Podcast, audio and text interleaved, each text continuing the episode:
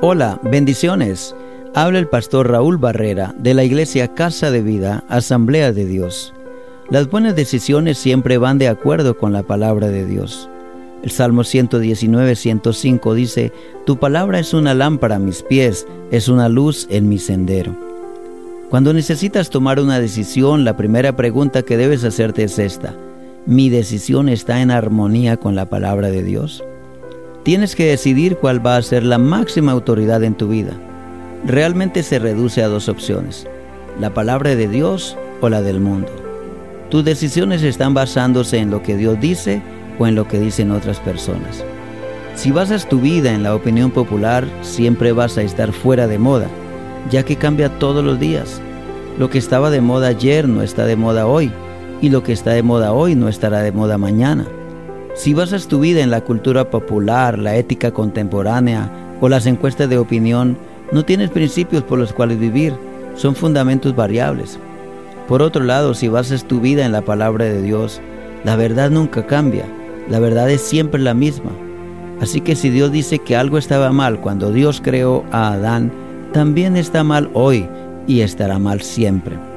No importa lo que digan los programas de opinión o la ética contemporánea o los medios de comunicación. Si Dios dice que está mal, está mal. Siempre ha sido así y siempre lo será. Y si Dios dice que está bien, siempre va a estar bien. Eso es un fundamento firme. Dios ha creado el universo con ciertas leyes físicas, morales y espirituales. Dios construyó el universo alrededor de estas leyes, no porque es caprichoso, sino porque todas esas leyes son para tu beneficio. Si rechazas, desobedeces e ignoras los principios de Dios, tú eres quien sale lastimado. Nunca rompes las leyes de Dios, ellas te rompen a ti. Si subo a la cima de un edificio y salto, no voy a romper la ley de la gravedad, esa ley me rompe a mí.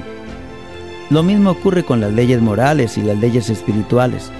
No puedes burlarte de Dios y salirte con la tuya hay un ajuste de cuentas inevitable. Cada vez que violas los principios de Dios, te estás metiendo en problemas. Con todo esto en mente, puedes estar seguro de tu decisión. Si Dios dice que está bien, entonces lo haces. Y si Dios dice que no, entonces no lo hagas. Tu palabra es una lámpara a mis pies, es una luz en mi sendero. La sociedad trata de convencerte de que la verdad es subjetiva cuando no está de acuerdo a sus estándares o deseos. Es decir, cada uno ve las cosas desde su punto de vista. Pero la verdad es la verdad, aun cuando esto afecte a tu mamá. Necesitas dedicar tiempo a conocer la Biblia y sus verdades lo suficientemente bien para basar tus decisiones en ella. Cuando obedeces las leyes y la dirección de Dios, experimentas verdadera libertad y progreso en tu vida y las personas alrededor tuyo también se beneficiarán.